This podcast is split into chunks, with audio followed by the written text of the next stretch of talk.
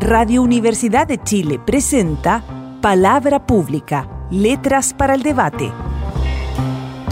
Un programa de la Vicerrectoría de Extensión y Comunicaciones de la Universidad de Chile, conducido por la periodista Jennifer Abate. Aquí, cada semana, abordaremos temas de la actualidad cultural y social junto a diversos invitados.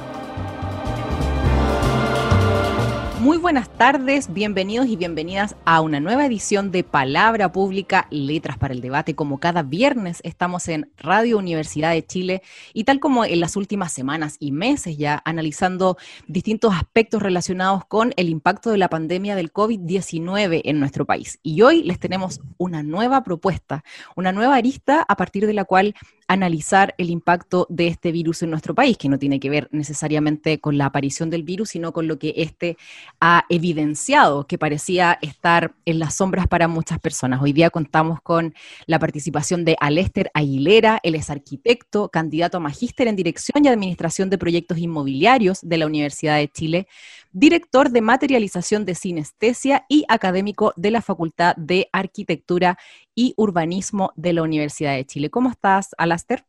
Hola, Jennifer. Bien, bien, súper, súper bien y agradecido por la invitación. No, nosotros agradecidos de, de, poder contar contigo y les quiero contar a nuestros auditores y auditoras que hoy día estamos conversando con Alaster precisamente por un lanzamiento que hicieron hoy. Quiero explicitar que estamos grabando este programa el día miércoles para respetar los feriados que ha decretado nuestra universidad. Eh, el proyecto que lanzaron hoy que es Zona Cero. Eh, un proyecto que lanzaron junto a un grupo de arquitectos, académicos y estudiantes eh, de la Facultad de mm, Arquitectura y Urbanismo, y que ya ha sido emplazado en el Hospital Clínico de la Universidad de Chile. Se trata de una estructura que ayudaría a disminuir el contagio intrahospitalario del COVID-19 en este caso, pero también de otras enfermedades, entiendo. Quisiera pedirte en primer lugar eh, que nos cuentes en qué consiste este proyecto y de dónde nace esta idea. El proyecto Zona Cero hoy hoy más que, de hecho, más que, más que, más que lanzamiento, fue una especie de, fue más bien un cierre, fue como casi un cierre en donde pudimos dar cuenta de lo que se logró en todo el proceso, de lo que significó para cada uno de, de los y las participantes. Y es un proyecto que nace sin duda de una motivación eh, personal, se va acrecentando con una red de confianza, que es normalmente donde nacen, como nacen todos los proyectos. Eh, yo tengo una, consult una consultora que es más bien un think and do tank, eh, que es sinestesia. Y allí, eh, junto a mi socio y amigo, Joaquín González, también arquitecto de, de la facultad, siempre hemos sido bastante eh, inquietos en proponer cosas y, hacer alguna, algunos proyectos fundamentalmente relacionados a, los, a las industrias creativas y a la economía creativa. Ese es como nuestro. Eh, entonces, en este, en este proceso de, de inicio de, del COVID en Chile, ya como recién en marzo, fines de febrero, marzo, eh, nos sentíamos inquietos de hacer algo y él tomó un área que es la, eh, la coordinación de eh, la, la temprana discusión sobre los ventiladores mecánicos. Y esa era una, una idea, una cosa que era inquietaba. Y, y en segundo lugar, eh, a propósito de las filas que se empezaban a ver en, en, los recintos hospitalarios, dijimos, oye, en verdad algo hay que hacer con esto, hay que hacer una especie de, y tomamos el nombre muy rápido, como una, una, zona cero donde la gente espere, así partió. Eh, y, eso, perdón, el, el, concepto de zona cero como zona donde las personas esperan la atención hospitalaria, ¿existía en, la literatura? ¿Se, se, habían creado no, no, previamente? No, no, no, o sea, el, el nombre, el nombre partió o se, o, o se planteó así porque era la instancia inicial, o sea, incluso era antes de, era antes de entrar al hospital o antes de entrar a la urgencia. Ese era el rollo. Y entonces estas discusiones, eh, es evidente que para poder materializarlo, y, así nuestra metodología, como desde un germen, una motivación, qué sé yo, y lo llevamos a discusión rápidamente. Y ahí eh, mi entorno de discusión hoy está en la Facultad de Arquitectura y Urbanismo, donde eh, soy ayudante de cuatro ramos, y soy profesor de la Escuela Nocturna para el Operador de la Construcción. Y también mi, mi, rollo y área de desarrollo es siempre legado construcción, tecnología y formación eh, de la mano de obra y del oficio. Entonces, ahí eh, lo empezamos a discutir con Francis Fenniger, que es arquitecto, a él no le gusta que le digan así, pero es especialista en arquitectura en acero, en fabricación, a Luis Goldsack, que es especialista en arquitectura de madera, eh, ambos ya están en la última brecha de su carrera académica eh, por, los años, y también Felipe López, quien era el ex ayudante de estos viejos. Y allí Empezamos a discutir la idea, son, ellos dos son profesores que siempre han estado vinculados a proyectos, eh, yo diría, de vinculación y de extensión de la universidad. Eh, o sea, no sé si tú si, si sabías, pero el Coaniquem se creó en el mismo, con, el mismo, con la misma lógica. Es decir, un profesor, una, una, idea llega a la facultad, eh, lo toman los profesores, lo construyen en, en, esa, en ese tiempo eh, un taller de arquitectura con practicantes, y, entonces es una lógica que se em, empezó a repetir por ciertas vocaciones de personas. Entonces empezamos a discutirlo eh, siempre con el sentido de abrir el equipo, de abrir eh, la discusión, e invitamos a la Vicky, Victoria Paso, que también es ayudante de, la sección paralela que hago yo, y Benjamín Lagos, un estudiante que ya está haciendo su, su seminario, que son amigos, él me ayudó en mi título, etc. Y a la Florencia Stange, que es la misma condición que el viejo. Entonces ahí rápidamente empezamos a decir, ya, estamos todos juntos, hay que hacer algo desde la disciplina, da lo mismo la institucionalidad en este, en este caso, hay que tirar para adelante. Y esta idea lo empezamos a discutir, empezamos a llamar a la gente que, que sabía del tema, porque nosotros más allá de la, de la motivación, yo he estado siempre, toda mi vida ha sido muy alejado del mundo como hospitalario, no me gusta ir al, doctor incluso. Entonces, eh, empezamos a informarlo, empezamos a, hacer un documento de los requerimientos, qué es lo que estaba pasando, ver unos rápidos referentes y contactarnos con distintos eh, profesionales de la salud. Y eso sí fue, la primera parte fue súper interesante porque tomamos, tomamos eh, desde muy al principio, y eso deja tranquilo porque no fue algo como que se fue acomodando, sino que de muy al principio fue llamar a, a disciplinas relacionadas, pero independientes del, del, nivel o de la jerarquía. O sea, los primeros llamados fueron desde TENS, desde enfermeras, desde paramédicos, hasta eh, virólogos y urgenciólogos. Entonces ahí nos ayudó a, a generar el panorama completo. Y ahí es cuando... Eh, quisiera, quisiera que, nos contara, eh, perdona que te interrumpa, pero para que las personas que nos escuchan se puedan hacer una idea, ya que no están viendo eh, las maquetas tal como tú te, las estás imaginando, que nos cuentes un poco cómo se ve esto y cuál es el objetivo. Decíamos que es una zona cero que busca prevenir el contagio incluso antes de que las personas reciban atención, pero quisiera que detallaras un poquito más eso. Sí, mira, la como las primeras conversaciones eran básicamente un lugar de espera, el proyecto tendió y mantuvo más o menos esa imagen. Y las primeras ideas, incluso la actual, la que está materializada, es más bien un galpón. O sea, es, un, en planta, o viéndola como un, recinto, eh, es un rectángulo que tiene 5 metros de largo, o sea, de ancho, por un poquito más de 20 de largo. es, básicamente un galpón que cumple con ciertos principios de prefabricación, modulación y, arquitectura eh, como un poco más pensada para que cumpla otro fin más allá de solucionar ese mismo, ese mismo objetivo. Pero en síntesis es, es, una, es un paralelepípedo que tiene eh, hoy el, atributo de, de estar diferenciado sus cubiertas, o sea, imaginémonos, un, un rectángulo que tiene dos cubiertas en, en dos aguas, como una casa como, eh, normal, la que todos más o menos lo imaginamos cuando somos chicos.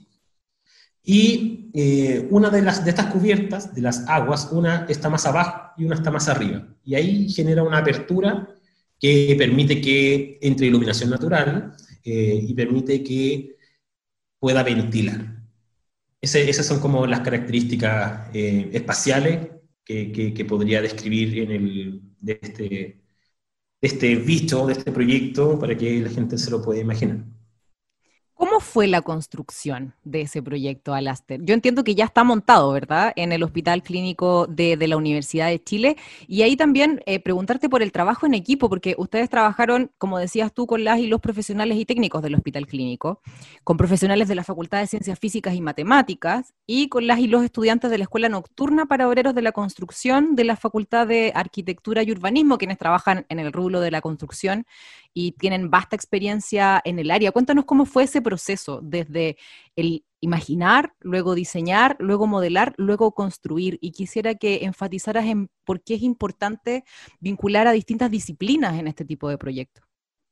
principalmente, eh, describir cómo fue el proceso no, no, podría partir de otra manera que decir que fue un proceso muy enriquecedor justamente por eh, la relación entre distintas disciplinas y también los distintos actores y actrices. O sea, no es tan solo la disciplina, cuando uno dice, pucha, eh, llevar una idea y discutirla en la misma, em, con la misma intención y con, y con la misma intención de, de, que la opinión sea escuchada desde la directora del hospital hasta el maestro de construcción, entonces ahí uno se da cuenta que eh, en este caso nosotros como arquitectos que jugamos un rol más protagónico en, este, en, este, en este proyecto en particular, jugamos un rol de traductores también, de llevar eh, un lenguaje técnico, hacerlo, eh, hacer que el mensaje pueda ser bien recibido y, pueda ser eh, decodificado, si lo queremos decir, por, por distintas partes. Entonces, la, la relación y la relevancia de esto fue que el proyecto tenía que estar muy bien coordinado y muy bien entendido por todas las partes porque estábamos contra el tiempo.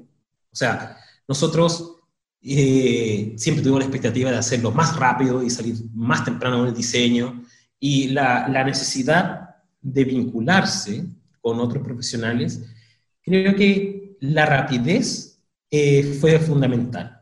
Porque en un proyecto normal, que uno que puede durar sé, un año entre, la, entre la proyectación, entre la coordinación con otros profesionales, en verdad, la pelota va y otra persona la revisa y después vuelve. Y ese es como normalmente uno entiende eh, precariamente, bajo mi punto de vista, el trabajo interdisciplinario. Entonces, en este proyecto, lo que, lo que el tiempo obligó, eh, y también la metodología que, que, que, llevamos de sinestesia, etcétera, es que el trabajo se hacía en conjunto. Entonces, la no, no, no, no nos demoramos tres semanas en discutir algo, porque lo discutíamos las partes que estaban involucradas, que es distinto a mandar, a terminar el archivo, mandarlo, que vuelva con revisión y después uno decir, este uno no entendió nada. Eh, y eso pasa mucho en la arquitectura eh, y en el, en el, rubro de la construcción, porque está muy asimétrico eh, las relaciones entre los mandantes y entre el que efectivamente construye. Entonces, yo creo que ese es uno de los factores fundamentales para que esto pudiese eh, construirse tan rápido y, estar tan bien coordinado, que, es uno de los mayores atributos.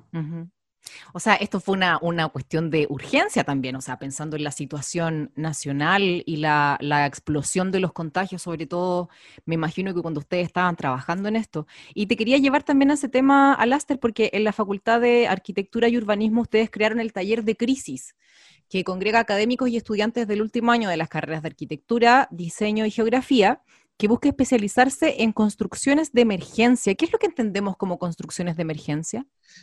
Lo que, lo que está en la discusión, incluso, incluso más que emergencia, estamos pensando más, en las crisis, porque creo que eh, lo que hace, en, en, términos muy simples, este virus, es llevarlo al extremo de una, de, un, de una condición hasta transformarlo en una crisis.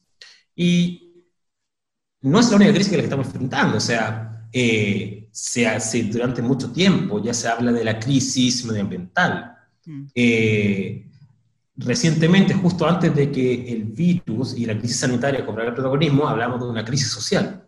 Entonces, eh, más bien, más, más que emergencia que uno la asocia a desastres socionaturales, es, es más bien hablar de cuáles son los temas que deberíamos estar pensando eh, para estar preparados a responder ante una crisis. Es decir, en vez de, en vez de simplemente reaccionar, ser capaz de accionar y, adelantarse. O sea, yo creo que si la academia, eh, y, aquí hago mi mea culpa y como, como también facultad, si estamos pensando en cosas que no, no son necesariamente inmediatas o, o, necesarias para poder responder a una necesidad rápida o particular, entonces estamos pensando o para mucho tiempo más o estamos pensando para lo que ya pasó. Entonces, este taller se plantea, eh, se, forma con, eh, en acuerdo con el, con, el jefe de carrera, con Juan Pablo Rutia, eh, con la motivación de todos nosotros, y con la motivación de nueve chiquillos y chiquillas que dijeron, oye, yo quiero estar aquí para poder aportar a esta condición. También decir que los chiquillos no tenían dónde hacer su práctica, porque en, en, el contexto en donde todos estábamos en la casa, la construcción se para, la oficina en el, o sea, si ellas estaban despidiendo gente, entonces los practicantes son la, última cosa de las cuales se supuesto. ocupar. Entonces, eh, ellos también lo vieron como una oportunidad y eh, formamos este, este espacio y que partió con el proyecto. Sé que hay, hay, que ser honesto en eso. Partió con el proyecto nos dimos cuenta que lo que estábamos haciendo no era simplemente la construcción de un mundo, que estábamos pensando en otra alternativa que estábamos testeando y por eso la idea de que este proyecto es un prototipo es súper relevante porque no solamente testeamos y, llevamos a, hacer efectivo la arquitectura, sino que el modelo de gestión que hay detrás, sino que el, modelo de colaboración, la estrategia de diseño, o sea, todo fue un testeo. Y por eso tiene sentido eh, consolidar ya no, este, este espacio no solamente en el proyecto, sino que en el espacio para poder reflexionar sobre esta y otras posibles soluciones que uno puede ir detectando, para poder tener una especie de banco de proyectos eh, en donde lo vamos a pilotear, podamos, este, en algún momento hablamos de artefactos o mobiliarios que pudiesen aportar a las viviendas de pequeñas dimensiones para que pudiesen multiplicar su superficie, por ejemplo, a propósito de que todos tenemos que estar haciendo todo en la casa. Entonces, esa y otras reflexiones eh, son las que estamos propiciando en, este espacio. Eh, hemos recibido mucha eh, motivación de las instituciones, de nuestra misma universidad y también de, de los estudiantes que se pasan la voz para decir, oye, aquí hay un espacio para hacer las cosas, para llevar mi conocimiento a prueba y aportar al mismo tiempo. Claro, para los estudiantes, para los y las estudiantes, perdón, que, están interesados y motivados en su carrera, por supuesto que es fundamental buscar también eh, formas eh, desde las cuales sus disciplinas y sus carreras pueden contribuir efectivamente a lo que ven en su realidad más inmediata. Alaster, vamos a hacer una pequeña pausa musical y luego retomamos este tema. Estamos en Palabra Pública, Letras para el Debate, en esta oportunidad conversando con el arquitecto Alaster Aguilera. Ya regresamos.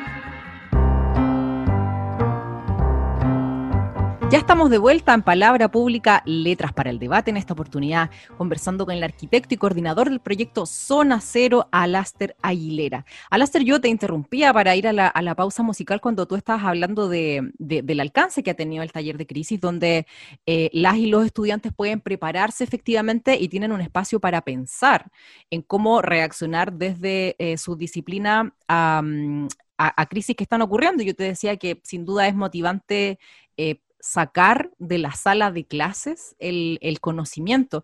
Y quería llevarte a ese tema porque la Universidad de Chile en particular y las universidades en general producen conocimiento, publican investigaciones, dan clases, forman profesionales, que sin duda son funciones importantísimas, pero que muchas veces quedan lejanas de las vidas cotidianas de las personas, sobre todo aquellas actividades que tienen que ver con la investigación.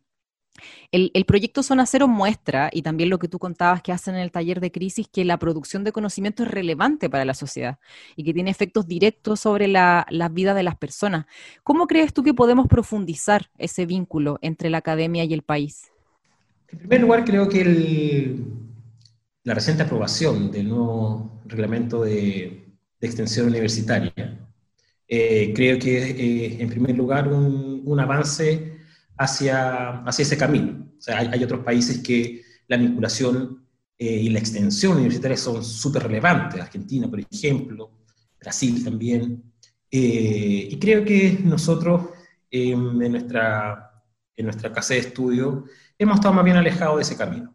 Hemos, eh, intentamos, o sea, yo creo que hay esfuerzos de llegar, pero lo hacemos con una estrategia que, que es per se más asimétrica. Entonces ahí creo que hay un, hay un, un camino que seguir construyendo. ¿A qué te refieres con asimétrica?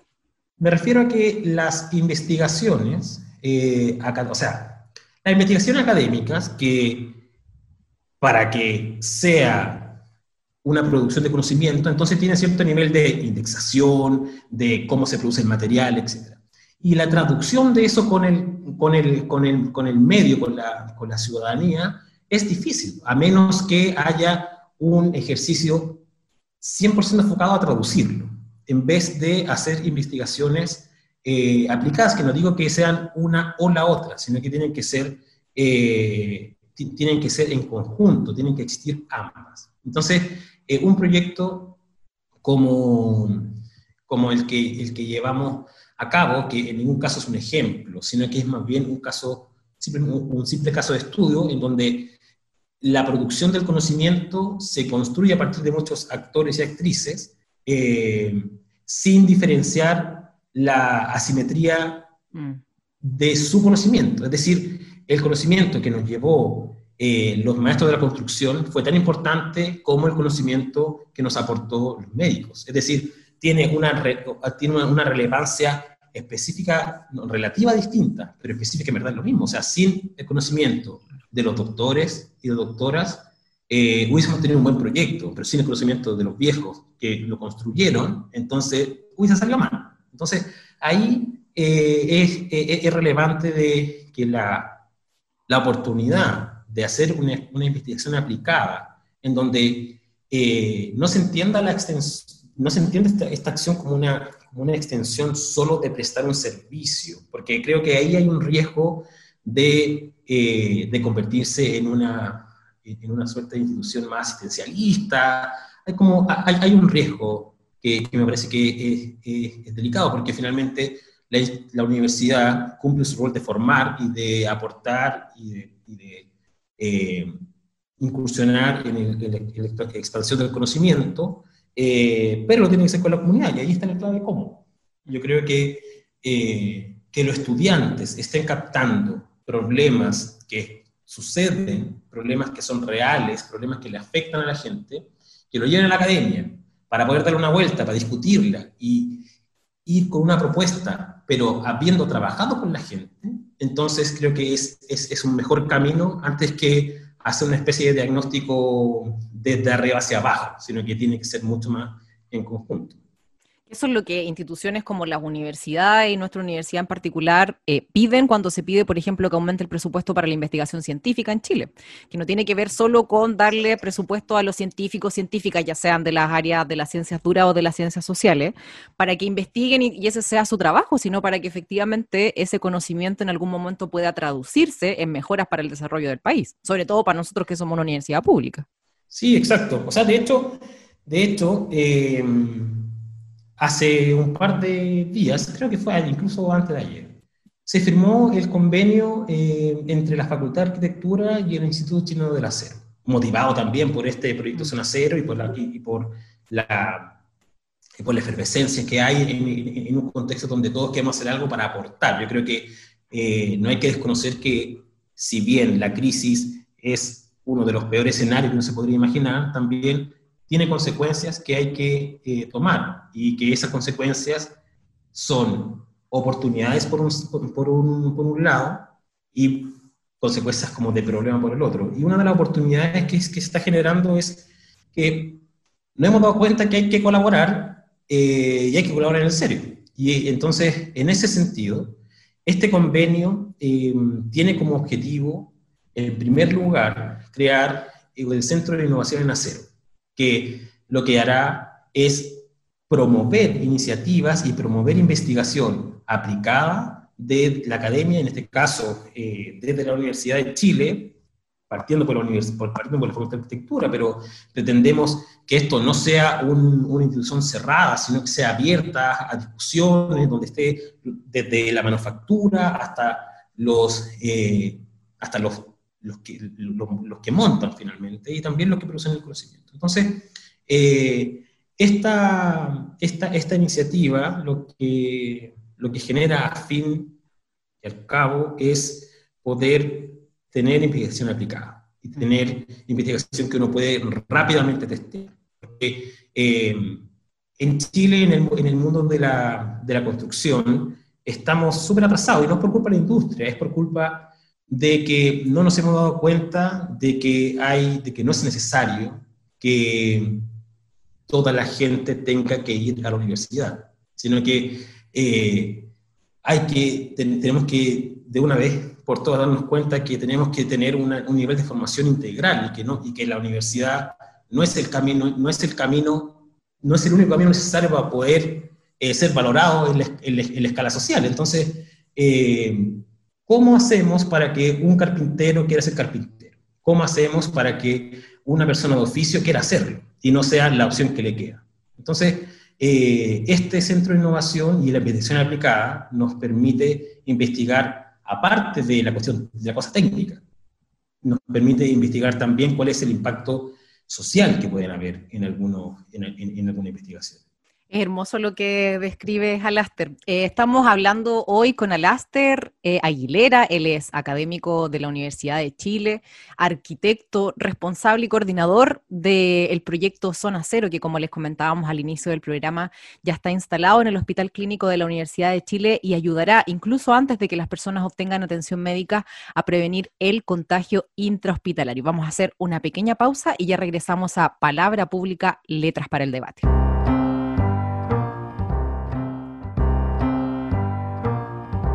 Ya estamos de regreso en Palabra Pública, Letras para el Debate, en esta oportunidad conversando con el arquitecto Alester Aguilera. Alester Estábamos hablando de, hospitales que sin duda en esta crisis han tratado de resistir con todo lo que pueden, pero la situación de este tipo de mm, estructura es súper preocupante.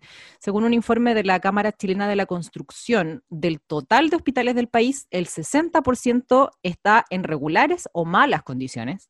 La mayoría tiene más de 70 años y el 54% de las camas se encuentran en hospitales construidos antes de la década de los 70. ¿Por qué se da esta situación? ¿Qué hay, eh, a tu juicio, detrás del aparente abandono de construcción y mejora en infraestructura de los hospitales en Chile? Eh, creo que eh, el problema, el problema de, de, las condiciones hospitalarias, sin ser un experto en el tema, solamente viendo lo que me ha tocado investigar en este corto, corto tiempo. Eh, el problema efectivos son las mantenciones del hospital. O sea, construir un hospital eh, relativamente no es difícil, contando, o sea, sabiendo que existen profesionales capaces y capacitados para hacerlo, que existen eh, constructoras y una industria que son capaces de llevarla a cabo en los tiempos relativamente eh, planificados, pero lo que no, no está claro es cómo estos hospitales se mantienen a través del tiempo. Cómo hacer para que las instalaciones, que sin duda eh, tienen que ir avanzando, tienen que ir mejorándose a propósito de la investigación que estábamos hablando antes.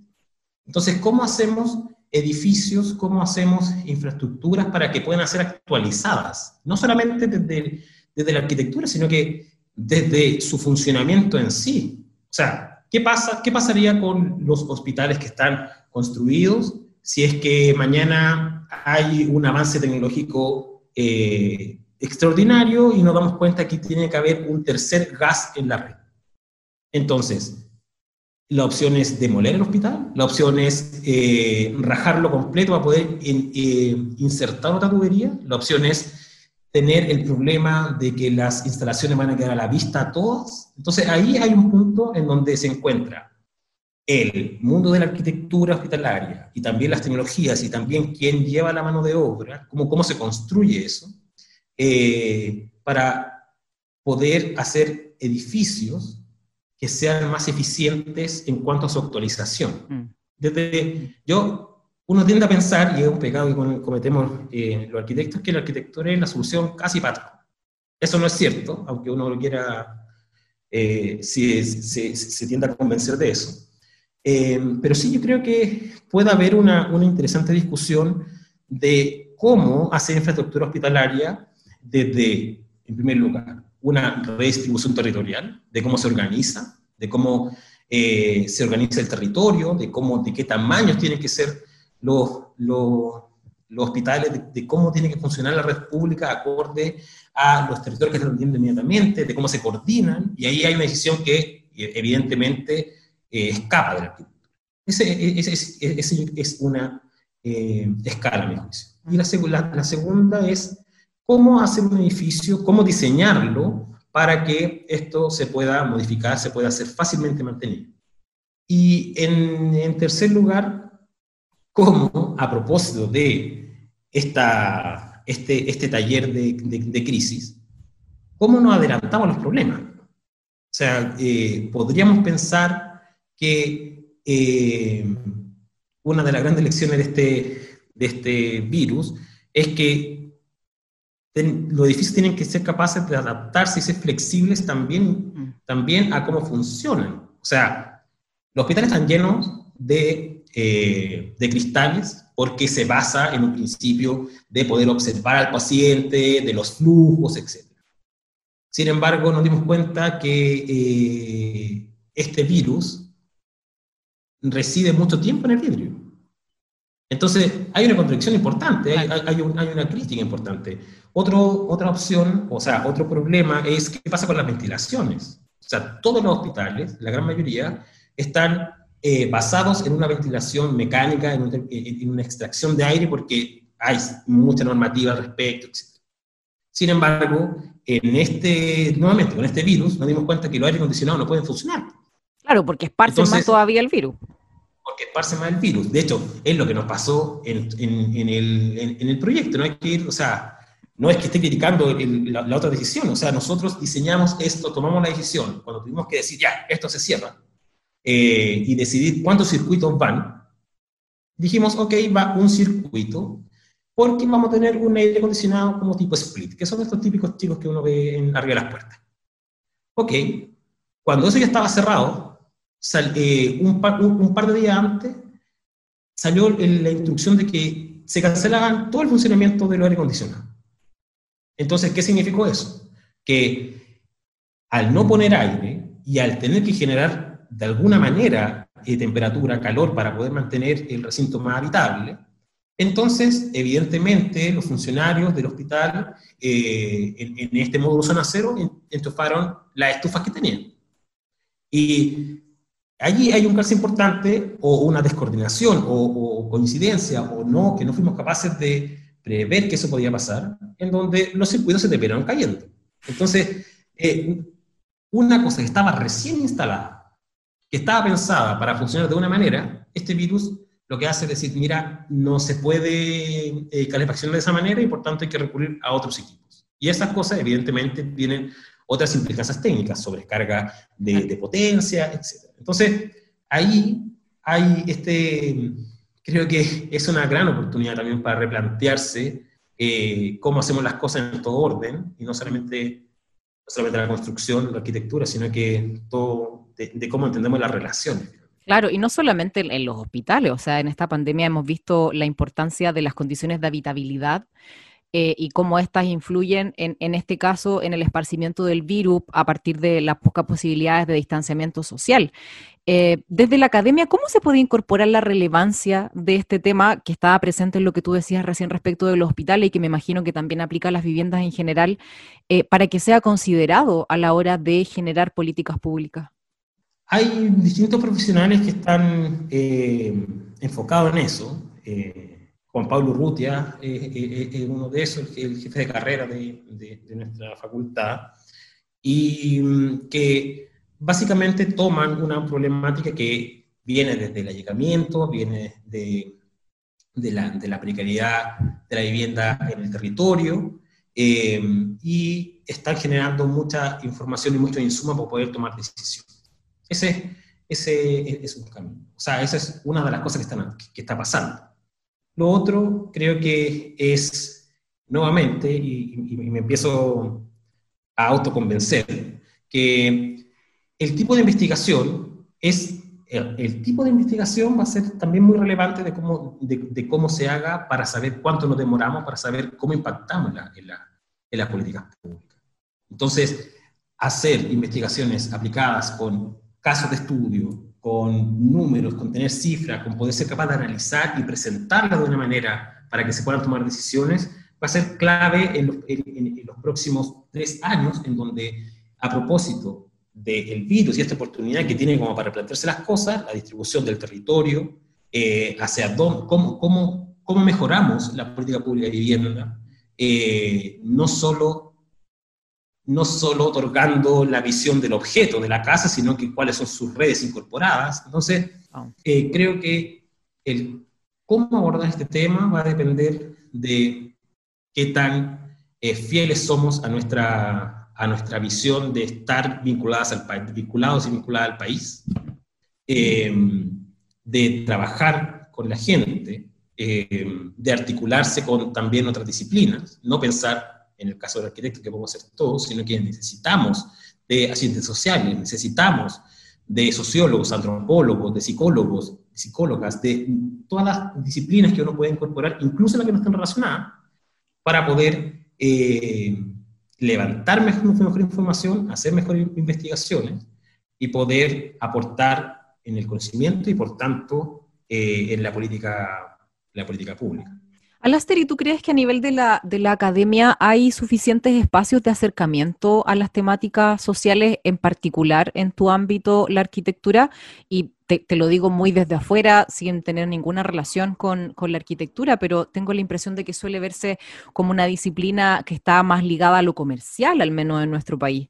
¿Tú sientes que hay, hay suficientes espacios desde la formación de las y los estudiantes en las universidades que les permitan em, tener un conocimiento y práctica que los acerque al mundo social? Creo que, nuestra creo que nuestra universidad, que es la que conozco en mayor medida. Eh, sí, de hecho el Instituto de la Vivienda, eh, que pertenece a nuestra, a nuestra facultad, eh, tiene muchos profesionales que están dedicados a esa área. O sea, el Instituto de la Vivienda no, no, no genera conocimientos que sean solo comerciales y, y están muy alejados de eso. Siempre están mucho más ligados a la habitabilidad, a la vivienda social, la vivienda económica, a las políticas públicas, a la vida residencial. Está, muy, muy enfocado en eso. Y desde el punto de vista de la academia, es evidente que la universidad se caracteriza por esa, por esa vocación y cada profesor y profesora de, taller o de asignaturas que son más proyectuales, eh, donde se hace la maqueta, como para generar ese, ese, imaginario.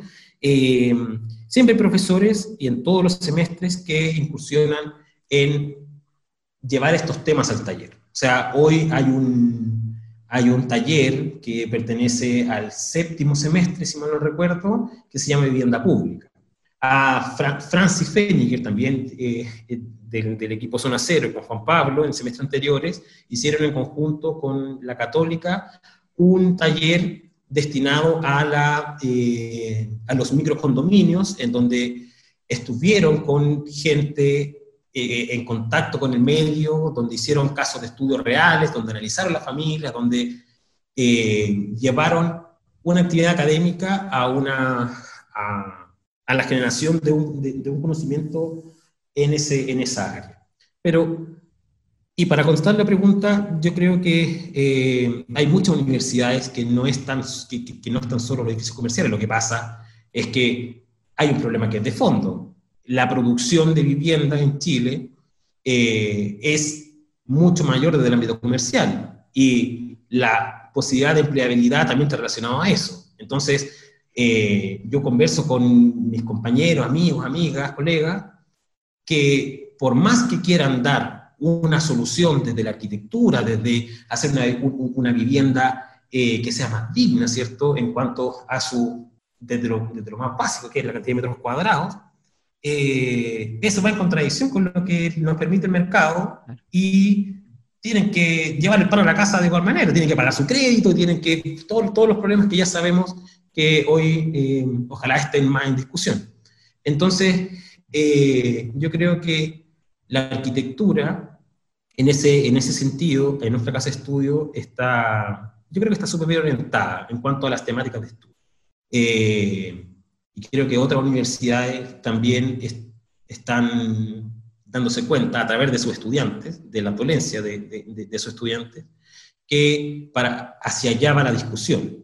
Lo que pasa es que todavía pensamos que la casa en la playa es la arquitectura chilena. Entonces, ahí hay, un cambio que hay que, no sé si un cambio, creo que hay que poner en perspectiva cuál es la producción que realmente se hace. Los arquitectos y arquitectas, un 1% son los que diseñan esas casas. El otro porcentaje hay que ver qué es lo que hace. Está en la municipalidad, están haciendo proyectos, son artistas, son, o sea, están en el mundo de la gestión, eh, son académicos, y ahí hay que, hay que ver cómo, cómo eso se, se, termina equilibrando. Pero sí, yo creo que... Vamos bien. sí, yo creo que, yo creo que vamos bien en, lo que... Yo creo que vamos bien en lo que estudiamos, como en el área que estamos viendo. Sin embargo, lo que falta es cómo eso se hace practicable.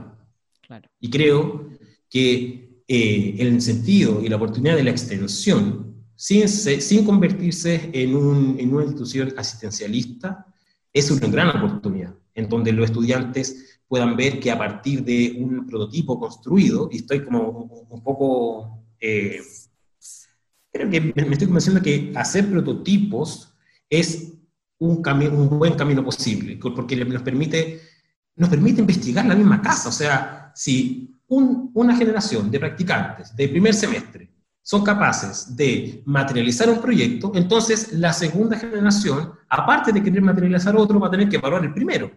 Entonces, en ese sentido, uno podría rápidamente estar investigando, viendo cuáles son las mejoras, cuáles son eh, los, los, los, posibles errores que se cometen para poder presentar una propuesta ante el ministerio, ante la empresa privada, ante las asociaciones público-privadas, que ya esté testeada y no esperar construir decenas para poder decir, oh, ¿sabéis qué? En verdad está mal. Mm. Alester, tú hablabas de, la, de, las condiciones estructurales del, del mercado, eh, donde sabemos que se producen cuestiones que distan enormemente de ser ideales, o sea, las diferencias sociales se evidencian en dónde se construye y dónde no, cómo se ha explotado la ciudad para generar viviendas a costa de condiciones poco seguras. Están las tomas de terreno, que además muchas de ellas han sido desalojadas en este periodo de crisis sanitaria por COVID-19. ¿De qué manera la arquitectura puede guiar hacia una concepción más consciente de la ciudad y de las vidas humanas en un contexto como el que tú describías, donde se prioriza siempre lo económico? Creo que, en primer lugar, hay que, hay que motivarse a incidir. O sea, eh, normalmente, normalmente los arquitectos intentamos de, de, quedar bien con todos porque todos son posibles clientes. Y, y, en ese, y en ese sentido hay que fuertemente casarse con ideas y, y propulsar esta, esta idea. Desde la academia, desde el, el gremio, o sea, el colegio, el colegio de arquitectos, eh, al parecer está preocupado de otras cosas, de algunos conflictos internos, en vez de proponer y discutir sobre los temas coyunturales. Eh, y entonces, en primer lugar, creo que hay que hacerse cargo y, y ver cuáles son los, y poder transparentar cuáles son los impactos que tiene la arquitectura y, cuáles y, cuáles son las limitancias también que tenemos. Claro, lo que tú decías al principio, o sea, tampoco todo se puede solucionar desde la arquitectura, evidentemente. No, no, no, o sea, eh, hay muchas otras carreras y disciplinas que eh, tienen que dialogar desde los urbanistas, desde los planificadores, desde los de, desde planificación de tránsito, o sea, hay, hay, hay, un, hay un cuerpo que hay que, que hay que lograr mover y que yo sí, lo que estoy convencido es que sí hacen y hace, y tratamos de hacer los arquitectos, es poder eh, aunar y poder equilibrar esas variables. Yo creo que ahí, ahí para mí ahí está la gracia de, de, de, lo, de, lo, de los arquitectos. Y ante esta crisis, yo creo que principalmente hay que intentar y promover tener la voz para poder ayudar a ayudar a hacer un mejor aporte en la discusión de cómo salir de la crisis. Es decir, Chile, para poder, para, para poder salir de la crisis, lo que va a hacer y lo que se ha, y lo que se ha visto en, históricamente es que tiene que invertir, ¿cierto?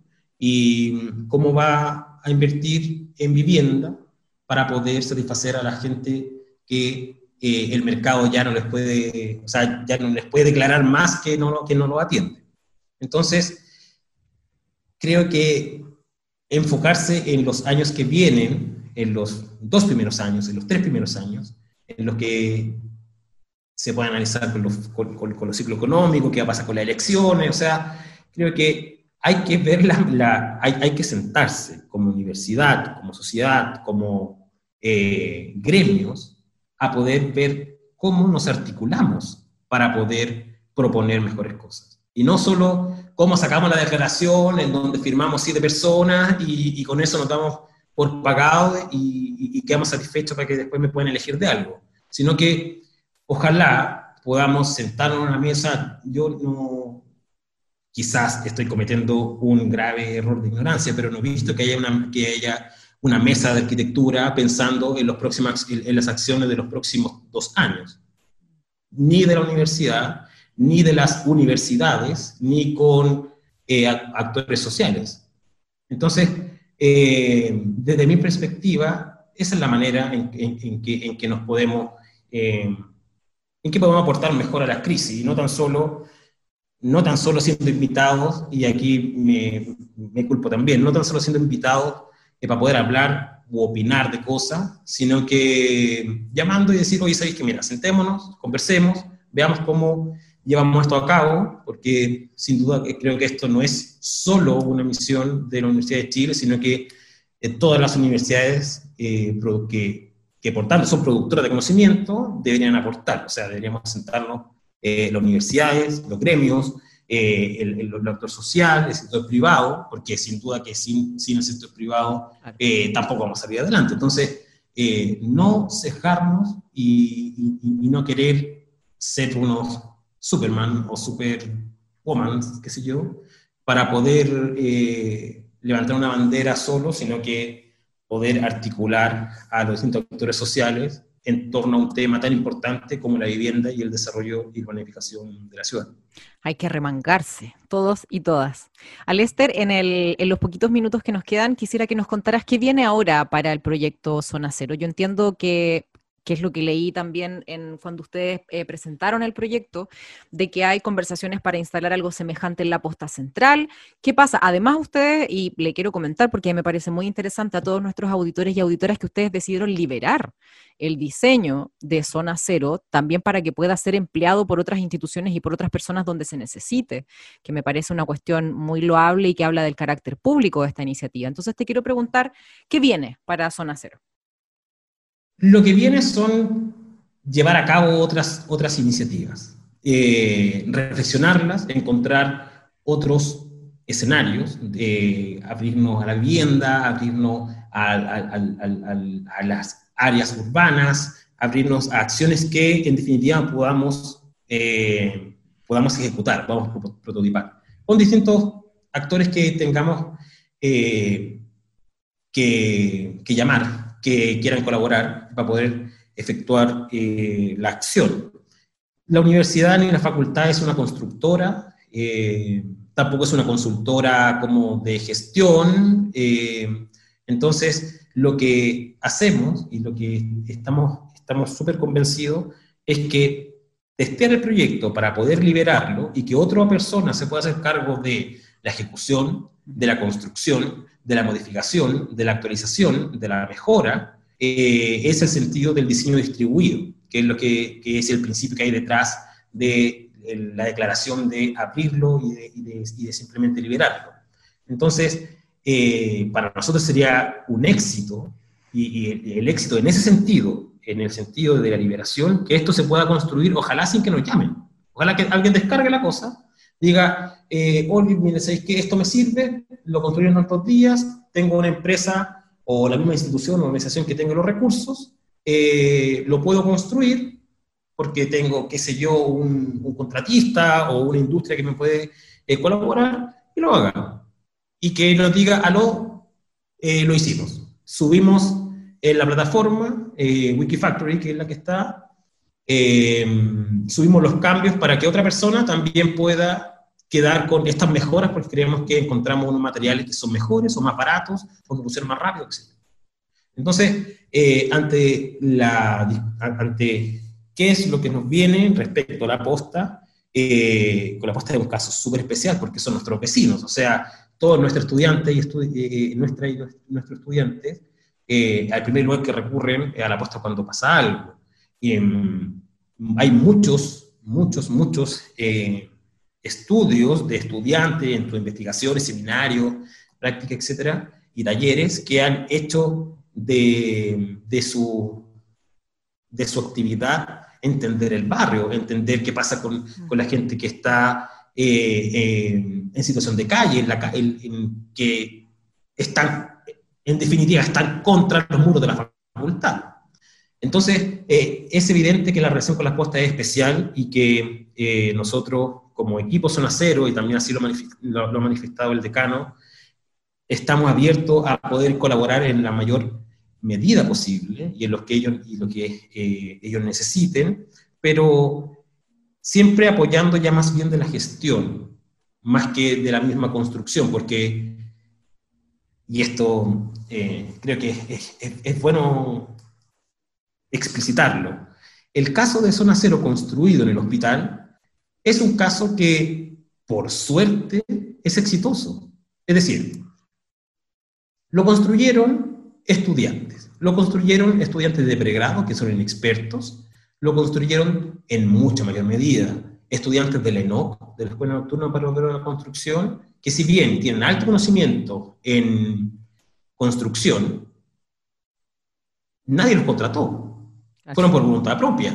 O sea, nos pudimos eh, nos pudimos organizar para que estuviesen con el mejor implemento, Sinestesia aportó con un equipo de, de, sanitización en ozono, entonces hay una burbuja o tres que se llama, donde se metían las herramientas, se sanitizaban para que se puedan intercambiar, eh, intentamos llevar todos, todos, todas las medidas de, de, prevención posible, tanto de trabajo en obra, que es lo normal, como eh, la, suma, la, la, adhesión de implementos de, seguridad sanitarios, pero nos sacamos la, lotería en que nadie se accidentara. O sea, no tenían mutualidad, no tenían seguro, y, y, es, un, y es un tema súper complejo porque ¿cómo se canaliza la motivación versus todas las, todas las medidas que, se, que hay que tener en la construcción formal? Entonces, son aspectos que sin duda hay que considerar, No, no, solo para la protección de las mismas personas que trabajan en los proyectos, sino también para quienes van a, a beneficiarse de ellos, digamos.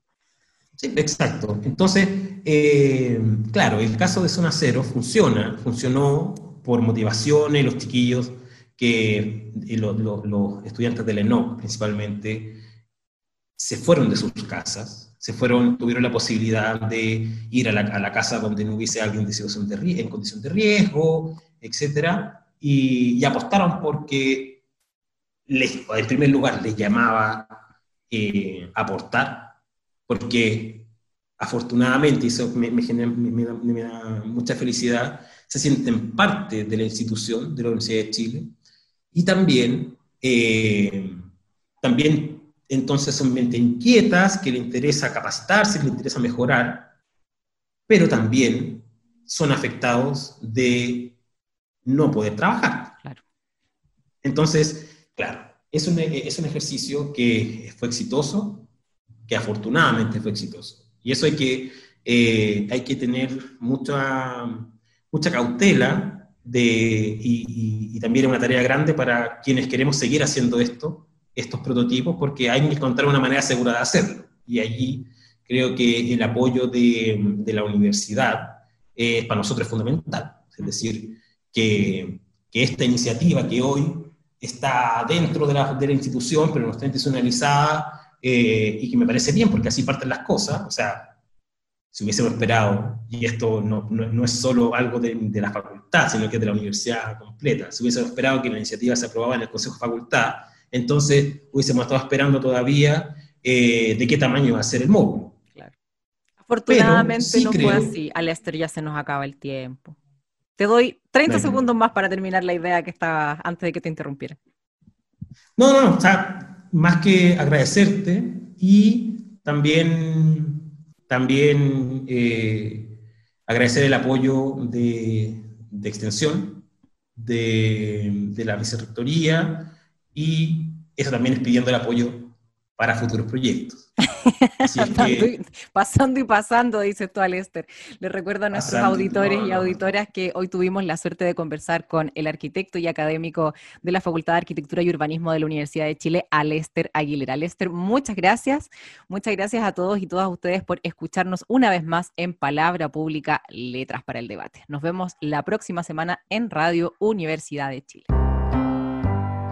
Radio Universidad de Chile presentó Palabra Pública, Letras para el Debate.